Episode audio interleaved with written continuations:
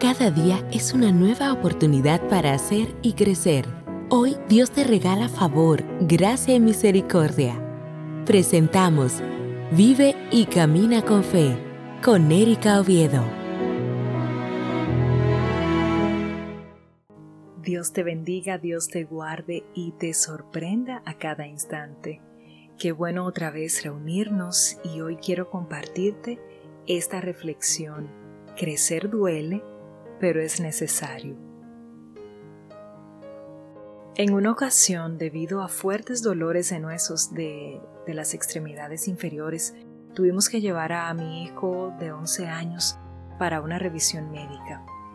Y luego de la revisión y de hacer estudios, pues resultó que todo estaba bien. Gracias a Dios.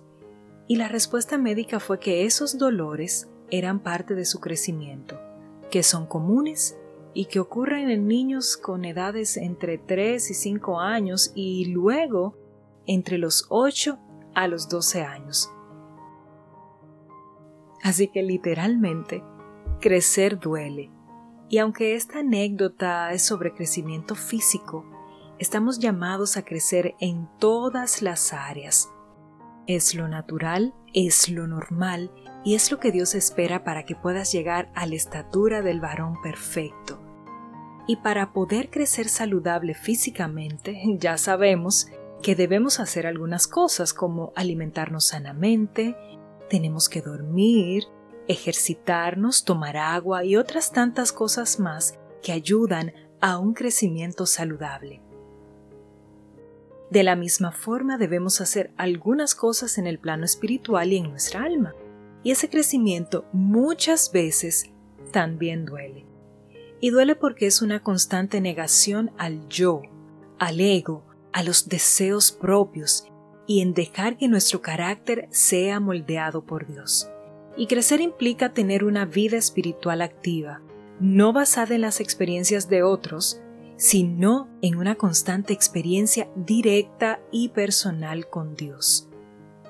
Y el crecimiento demanda la rendición total de tu voluntad y darle libertad al Espíritu Santo para que pueda renovar todas esas áreas de tu vida que necesitan esa renovación. Y crecer resulta doloroso porque también requiere compromiso, requiere humildad, requiere actitud de avance y de servicio, características que, sabemos en muchas ocasiones, resultan muy difíciles de desarrollar por nuestra propia cuenta. En 2 de Pedro 3:18 dice, Antes bien, creced en la gracia y el conocimiento de nuestro Señor y Salvador Jesucristo a Él sea la gloria ahora y hasta el día de la eternidad. Amén. Crecemos en la gracia cuando entendemos y vivimos a la luz de la realidad de que por medio del sacrificio de Jesús tenemos salvación y obedecemos su palabra. Y aunque sea doloroso crecer, también produce gozo, pues sólo así podemos ir acercándonos a esa estatura de ese varón perfecto y podremos ir reflejándolo a Él.